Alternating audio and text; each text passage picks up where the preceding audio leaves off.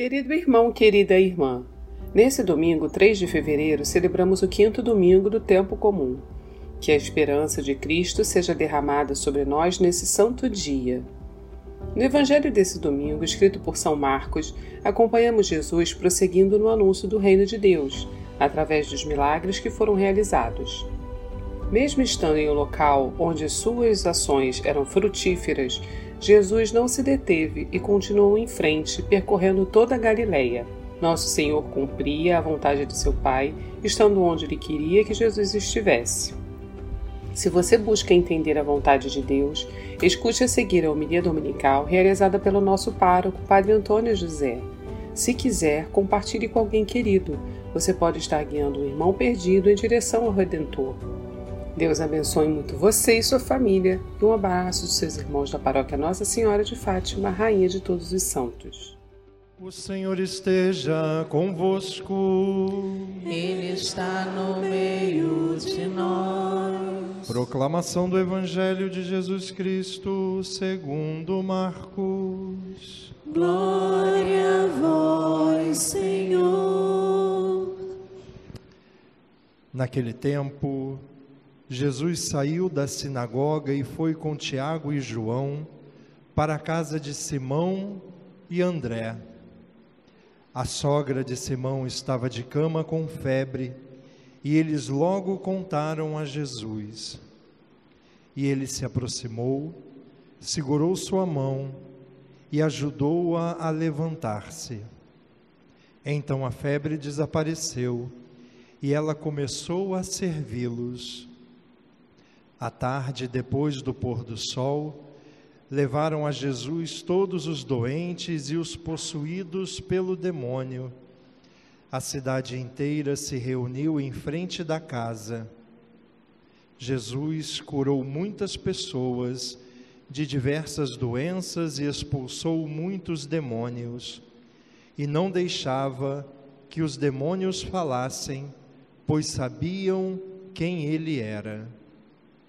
De madrugada, quando ainda estava escuro, Jesus se levantou e foi rezar num lugar deserto.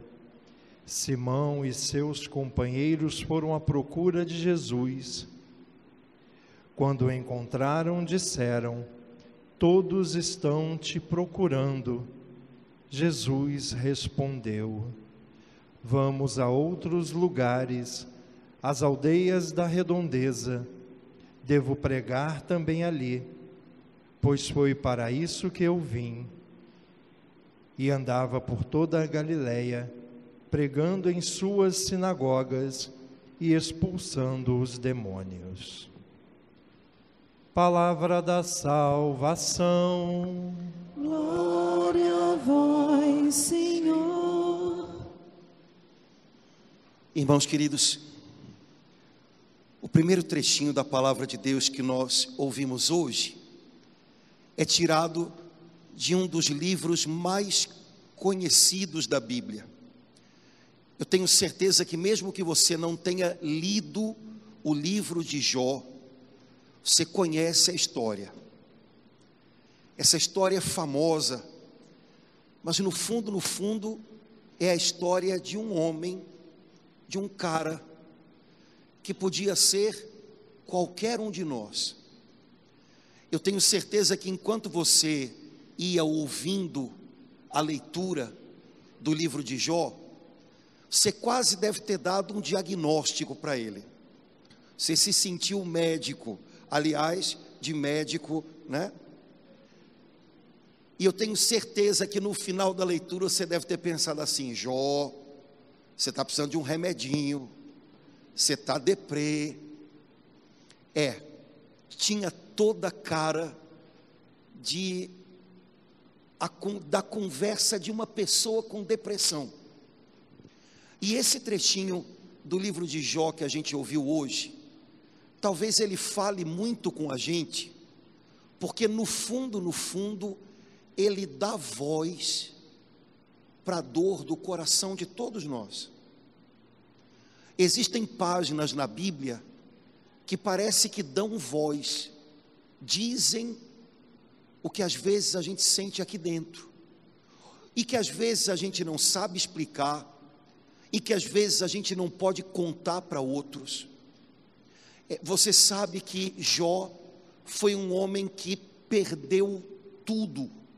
Você já deve ter ouvido alguém dizer para você, com razão, ou talvez sem muita razão, mas você já deve ter ouvido alguém dizer para você: Eu perdi tudo.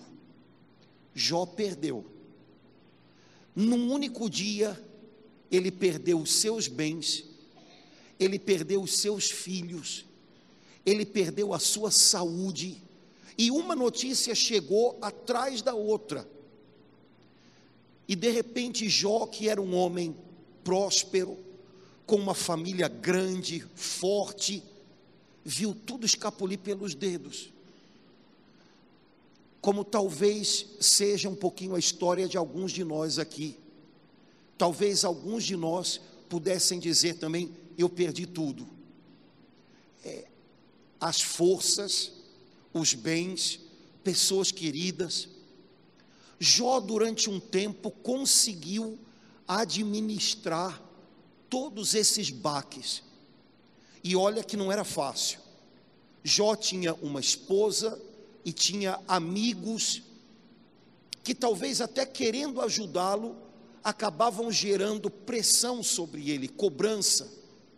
Mas Jó, ele conseguia, é, não, vamos lá, vamos em frente, calma, calma. Mas em algum momento não deu mais, né? É, homens e mulheres de Deus não são super-heróis. Pessoas de fé não são pessoas imunes às provas da vida, às pressões que a vida causa é, essas coisas batem também na gente. E em algum momento Jó desmoronou. E é o trechinho que a gente ouviu na primeira leitura de hoje.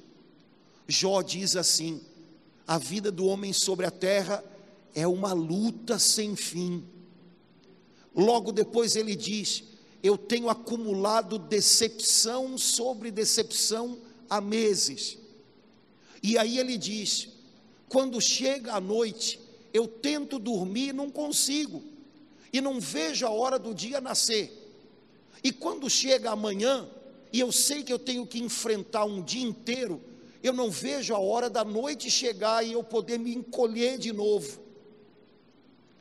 Eu tenho certeza que a maioria de nós aqui sabe exatamente o que Jó está dizendo ele está emprestando a voz dele para a gente. Irmãos, Jó precisou aprender a sobreviver no meio da dor. E ele aprendeu. A Bíblia diz, já no finalzinho do livro de Jó, que Jó teve um encontro com Deus no meio de uma tempestade.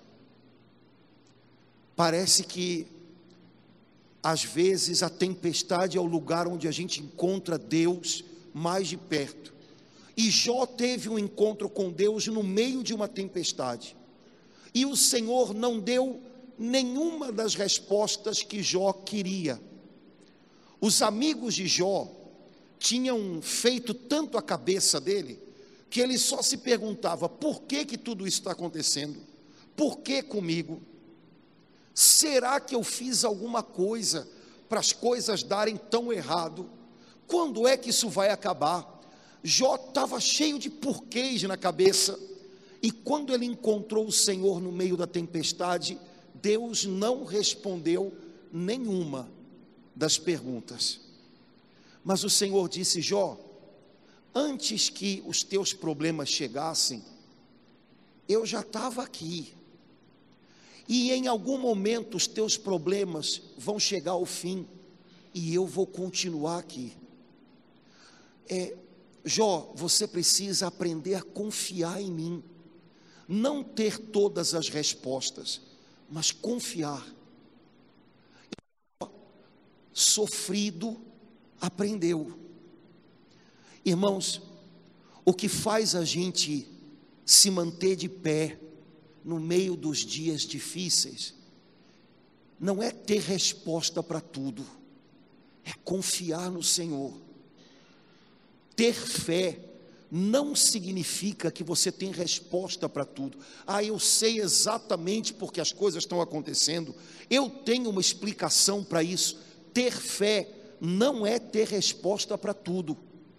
Ter fé significa que, mesmo quando a gente não tem resposta, a gente sabe que o Senhor está aqui com a gente. Ele é maior do que as coisas que a gente não entende. E talvez a gente não entenda mais nada, mas a gente entende uma coisa: o meu Deus tem a minha vida nas mãos dele, e é confiando nele que eu vou ter forças para enfrentar isso. Vamos em frente. Jó, ao final da sua história, não tinha todas as respostas, mas tinha se tornado um homem cheio de confiança em Deus. E com essa confiança, ele reconstruiu a vida, recomeçou a sua família, reconstruiu seu patrimônio, seus bens, recuperou a saúde, porque no fundo, no fundo, o chão sobre o qual a gente reconstrói a vida da gente é a nossa confiança em Deus. Tem dias em que é só isso que faz a gente ficar em pé. Essa semana eu fui visitar e conversar com uma irmã aqui da igreja, não sei nem se ela está aqui, é, que está passando por um tratamento de saúde brabo, está enfrentando uma doença braba. E a gente estava conversando e em algum momento ela e a mamãe dela disseram: Padre, tem dias em que a gente só fica em pé por causa da nossa fé. Se eu dissesse isso para você, Talvez você pensasse, ah, mas o padre ganha para falar isso, né? É, tá bom. Mas quem falou isso para mim foi uma pessoa que está carequinha, que está lutando para não entregar os pontos, e que disse, que descobriu que tem dias em que a gente só levanta e fica em pé, porque a gente confia em Deus porque a gente acredita nele. Todo o resto está dizendo não, mas ele está dizendo para a gente: vamos lá, e a gente vai. Não sei se você prestou atenção no salmo de hoje, mas o salmo de hoje tem uma palavrinha que eu acho tão bonita e que podia ser a palavra que Deus quer escrever na vida da gente hoje. A palavra reconstruir o Senhor reconstruiu Jerusalém. Ele consola o coração despedaçado, ele enfaixa as feridas daquele que está machucado e cura cada ferida. É quando a gente é adolescente, a gente acha que coração despedaçado tem a ver com, ó, oh, essa nossa vida romântica, né? Mas à medida que a gente vai ficando mais velho, a gente descobre que o coração se despedaça por muitos outros motivos e alguns bem mais complicados. E eu acho que todos nós aqui sabemos o que, que é ter o coração um dia em pedaços por uma traição, por uma incompreensão, por um sonho que a gente investiu tanto em viver e que não está indo em frente coração da gente quebra, despedaça por um monte de motivos. Mas a Bíblia diz: nosso Deus reconstrói. Ele junta os pedaços, bota eles no lugar de novo. Irmãos, é, reconstruir é uma tarefa que a maioria das pessoas preferiria deixar para lá. Reconstruir qualquer coisa é uma obra em casa, quando você faz a obra partindo do zero, é até legal. Você sonhou a, a casa de um jeito, mas reconstruir o que já está feito, oh meu Deus. Igreja, vocês falam tanto que obra de igreja não acaba nunca, pudera, né? Arruma uma coisa na frente, tem que arrumar outra atrás quando acaba na frente, quando acabar lá atrás tem que voltar para frente. Né? Reconstruir é um desafio muito grande. E muitas pessoas acabam deixando muita coisa na sua vida em ruínas, nos escombros, porque acham que não tem força para reconstruir. Relacionamentos. Como é difícil reconstruir um relacionamento. A confiança pelo outro, a paciência com o outro. Mas afinal de contas, vocês sabem disso melhor do que eu. Um casamento, para permanecer de pé, tem que ser reconstruído um monte de vezes. Um relacionamento de pai e filho, as pessoas costumam achar que nasce pronto, né?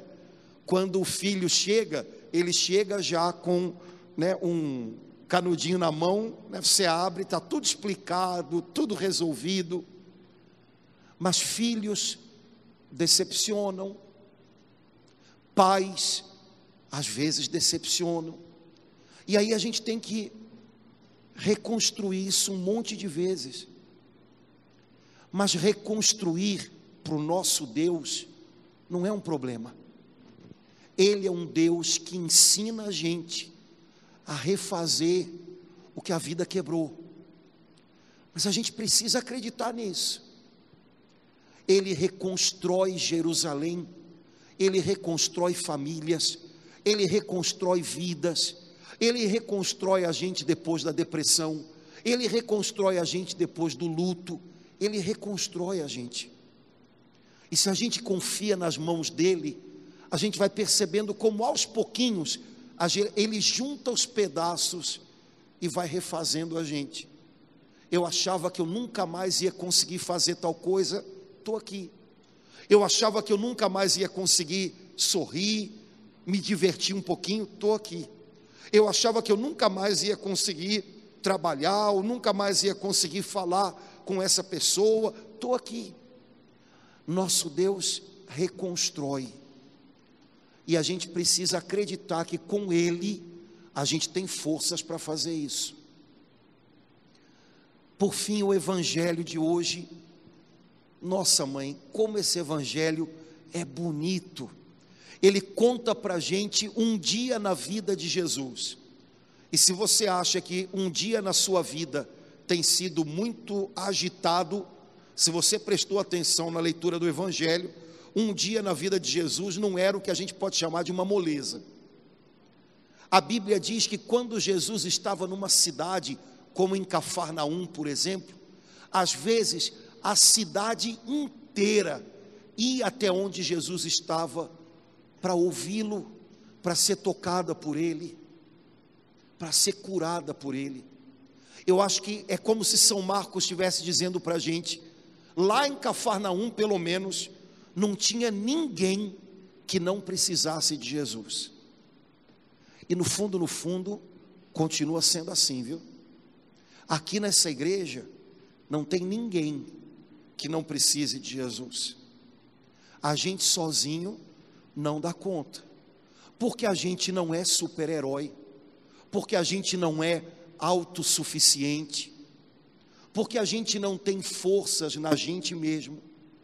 A gente precisa dele, a gente precisa das mãos dele para ajudar a reconstruir, para ser o chão onde com a nossa fé a gente pode se levantar de novo. Como é bom quando a gente descobre que precisa de Jesus e que pode contar com Ele, porque Ele não vai falhar nunca. As pessoas procuravam Jesus o dia inteiro. São Marcos diz: antes das pessoas despertarem, Jesus ia para lugares desertos para orar, para falar com o Pai. E conversando com o Pai, ele se enchia para se derramar depois nas pessoas ao redor dele. Meu irmão querido, minha irmã, a maioria de nós está sendo super exigido ultimamente. A maioria de nós tem pessoas que precisam da gente, do apoio da gente, do suporte da gente. A maioria de nós tem que dar conta de muito mais do que qualquer pessoa daria conta há séculos atrás, como no tempo de Jesus. A maioria de nós não vê a hora de chegar o momento de dormir, para ver se pelo menos naquela hora param de chamar pela gente. Se você está sendo exigido tanto assim, e se você precisa se derramar ao longo do dia, ajudando, estendendo a mão, fazendo algo, resolvendo problemas, como é que você vai se derramar se você chega vazio? Jesus buscava o Pai para se encher. Como é que eu e você podemos dar conta sem fazer a mesma coisa? Rezar não é coisa para quem tem tempo sobrando, viu? Ah, o dia que eu me aposentar, aí eu vou. Re... Vou dizer o que diz aquela propaganda. Vai que. Né? Ah, o dia que eu me aposentar, não, o dia que você aposentar, você vai arranjar outras coisas. Você não, você não se dá a chance de buscar a Deus hoje, de se encher de Deus hoje. Quando você se aposentar, ah, você vai estar sempre muito ocupado. Vai acordar cedo para ir para a fila do banco. Vai para a pracinha ali para jogar dominó. Você vai se ocupar com um monte de coisa, mas não vai ter tempo para rezar também. Se você esperar para quando se aposentar, uh -uh. Buscar Deus não é coisa para quem tem tempo sobrando. Buscar Deus é coisa para quem não pode se perder, não pode errar o alvo, porque tem muita gente precisando de você. Porque se você erra o alvo, se você perde tempo, você gasta oportunidades que não podem ser deixadas passar. E aí, quem precisa disso tudo, busca a Deus busca a Deus para se encher de Deus, para ter algo a oferecer aos outros. Se não, irmãos, a gente vai querer fazer pelos outros e daqui a pouco não tem nem para a gente. No Evangelho de hoje, nesse dia corrido de Jesus, logo no comecinho, a palavra de Deus diz uma coisa que eu sempre acho a coisa mais linda desse Evangelho. Se eu ouvir essa palavra mil vezes, eu vou achar bonito as mil vezes. A Bíblia diz que Jesus estava na sinagoga de Cafarnaum, pregando, e quando terminou o estudo da Escritura, Jesus foi para a casa de Pedro. Encontraram a cidade de Cafarnaum toda lá. Cavaram, cavaram, cavaram, tiraram a terra, as ruínas estão lá. Se você for hoje a Israel, você vai entrar na sinagoga de Cafarnaum. Você vai olhar, estão as ruínas lá, mas está lá, é ali. E você vai ver que a, a, casa de São Pedro é só atravessar a rua. Atravessou a rua, andou um pouquinho, está lá a casa de São Pedro. Jesus saiu da sinagoga e foi para a casa de Pedro. E logo que ele chegou lá, o pessoal trouxe uma notícia, porque o pessoal da família de Pedro estava preocupado. A sogra de Pedro, que a gente não sabe o nome, estava diferente naquele dia e estava deixando todo mundo alerta. Pelo que dá a entender, a sogra de Pedro devia ser uma moça bem animada, sabe? É, sabe aquelas pessoas que acordam 5 e meia da manhã e começam a fazer barulho na cozinha? Sabe como é? É, pois é. Eu acho que a sogra de Pedro era isso aí. Só que nesse dia, ela não tinha levantado da cama. E chegaram lá, depois de uma determinada hora, preocupados. Fulana, o que é que houve? E ela estava toda molinha, toda murchinha, com febre. O que está havendo? Já tinha idade, o pessoal ficou preocupado. Era uma velhinha esperta, não, não levantou da cama. E foram contar para Jesus: Senhor, a dona sogra de Pedro está tá mal, ela está estranha, não levantou hoje. O que, que será que houve? E aí parece que numa frase, São Marcos quer resumir tudo que ele escreveu ao longo do evangelho inteiro. Numa frase, ele diz o que Jesus fez por aquela mulher, ele diz o que Jesus fez por cada pecador que ele encontrou, por cada doente que ele encontrou. E São Marcos diz o que Jesus faz hoje, quando ele entra na vida da gente.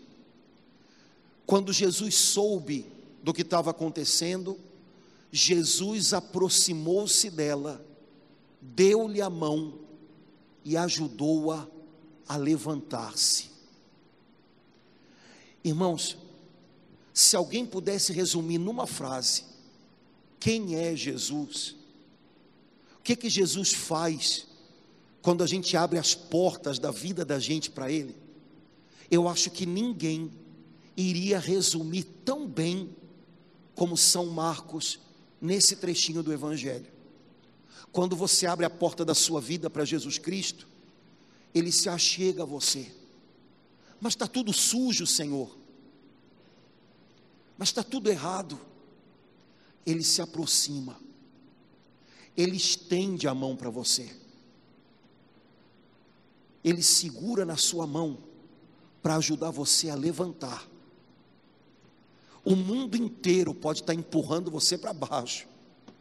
Jesus te dá a mão para te pôr de pé, para te levantar depois do abatimento, para que você possa recomeçar e reconstruir sua vida de outro jeito, de outro jeito. Irmãos, quem sabe essa frase do evangelho de hoje não é tudo que Jesus Cristo quer fazer trazendo você aqui na igreja hoje. Não se engane de que hoje bateu o negócio e você resolveu vir na igreja. De jeito nenhum. A Bíblia diz que quando a gente decide dar um passo para buscar Ele, é porque muito antes Ele já tinha vindo correndo na direção da gente para nos buscar. Hoje, não sei porquê, não sei de que jeito, o Espírito Santo de Deus lembrou para você que você tinha que estar aqui, seu lugar, para que você ouça essa palavra. Você já imaginou quanta gente precisava ouvir hoje? Que quando a gente está lá no fundo do poço, Jesus chega perto, dá a mão para a gente para nos levantar mas eu não sei por que você chegou aqui. E é para você que Deus está dizendo isso. Deixa ele se aproximar.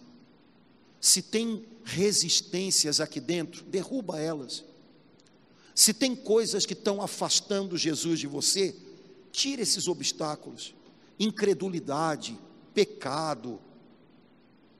Tira essas coisas do meio. Senhor, eu preciso de ti. Senhor, não quero mais que seja do meu jeito. Do meu jeito eu não estava reconstruindo nada. Do meu jeito, toda vez que eu tentava reerguer alguma coisa, daqui a pouco caía tudo de novo. Senhor, eu quero que seja do seu jeito.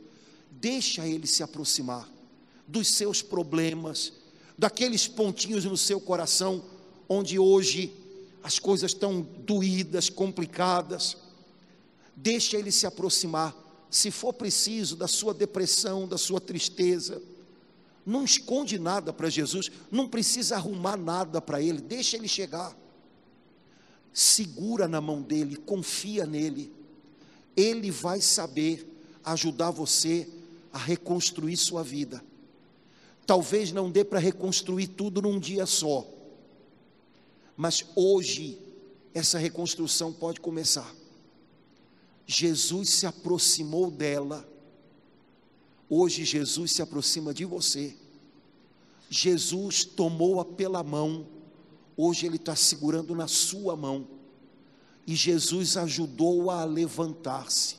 Jesus hoje quer ajudar você a se levantar disso no qual você estava mergulhado, no qual você estava naufragando, para que com Ele você possa começar uma nova vida, uma vida vitoriosa, uma vida de paz, uma vida debaixo do reinado de Deus, não debaixo do reinado da amargura, da tristeza, do ressentimento, da ansiedade, uma vida debaixo do reinado pacífico de Deus, que enche o nosso coração de serenidade, de esperança.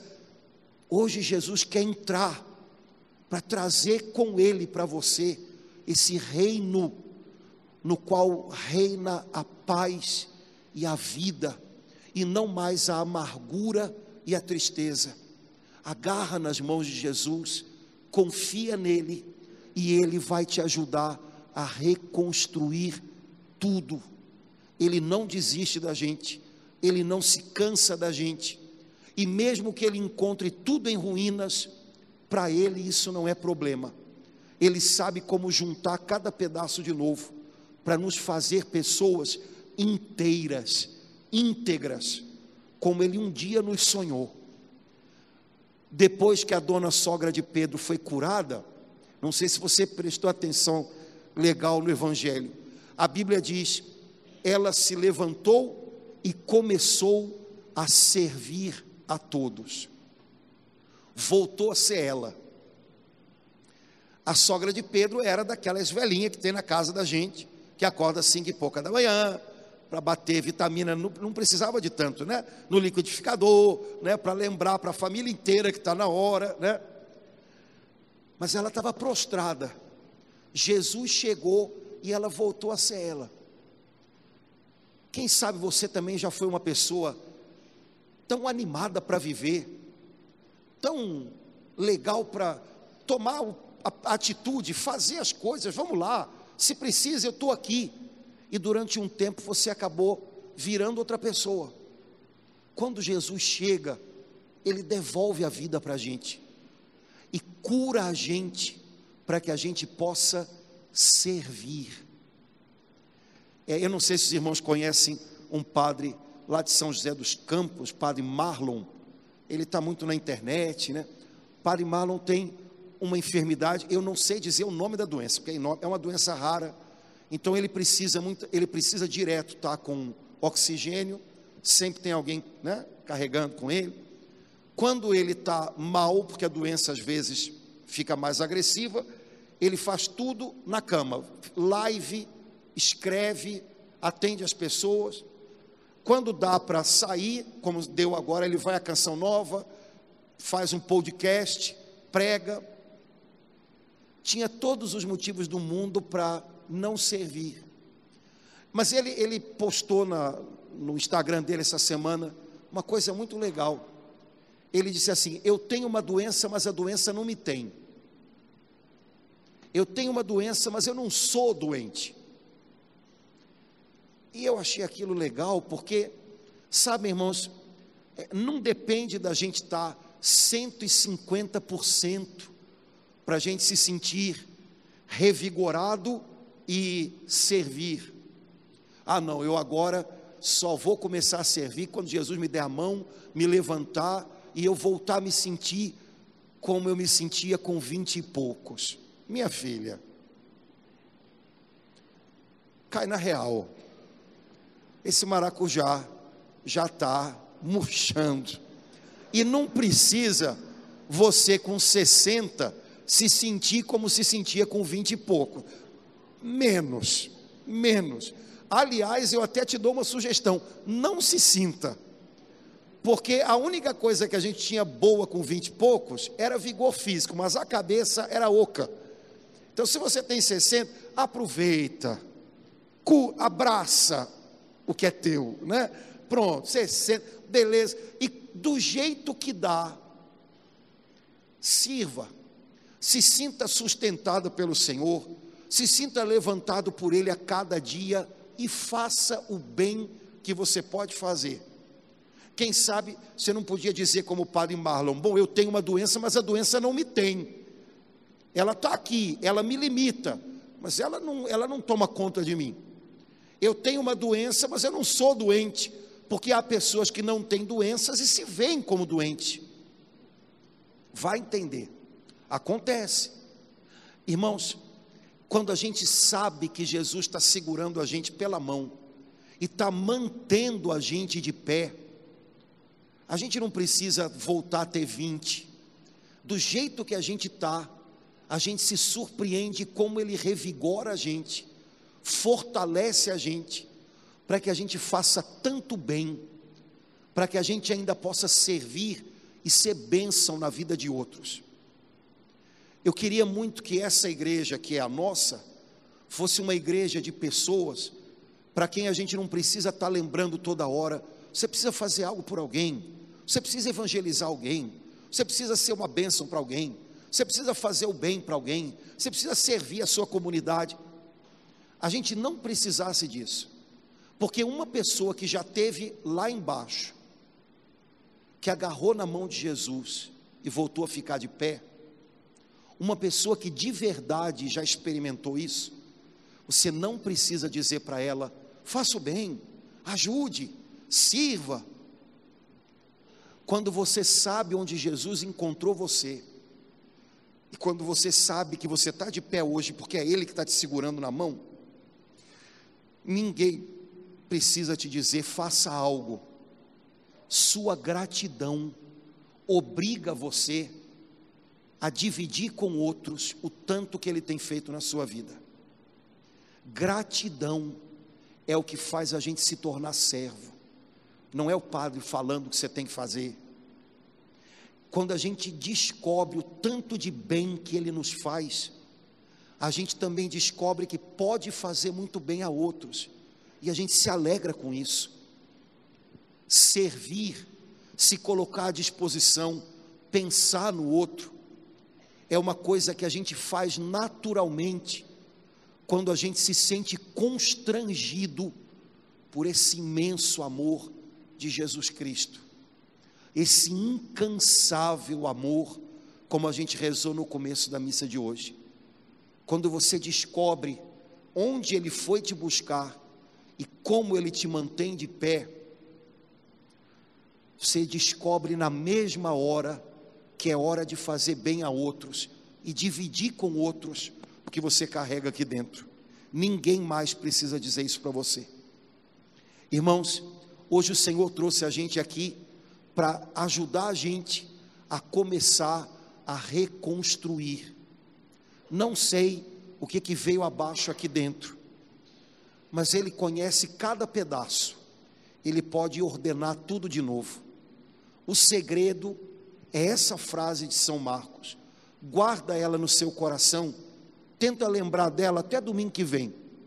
Quando começar o batuque do carnaval, não deixe o batuque te fazer esquecer dessa palavra. Quando começarem a repetir os sambas, enredo das escolas, cheio de coisa que não tem nada a ver com a religião da gente, não fique repetindo aquelas coisas, repita essa frase. Jesus aproximou-se, deu-lhe a mão e ajudou a levantar-se. Quem sabe, durante a semana, você vai se surpreender é, percebendo, você vai estar dizendo essa palavra para outra pessoa. Olha, eu aprendi que quando a gente abre a porta para Jesus, ele se aproxima, dá a mão para a gente e ajuda a gente a levantar. Eu garanto que essa notícia vai soar muito mais bonita no coração de qualquer um do que qualquer samba. Que você possa ser instrumento de Deus para levar um pouquinho do incansável amor de Cristo para mais alguém, como um sinal da sua gratidão por Ele estar dia a dia segurando você de pé nas mãos dEle.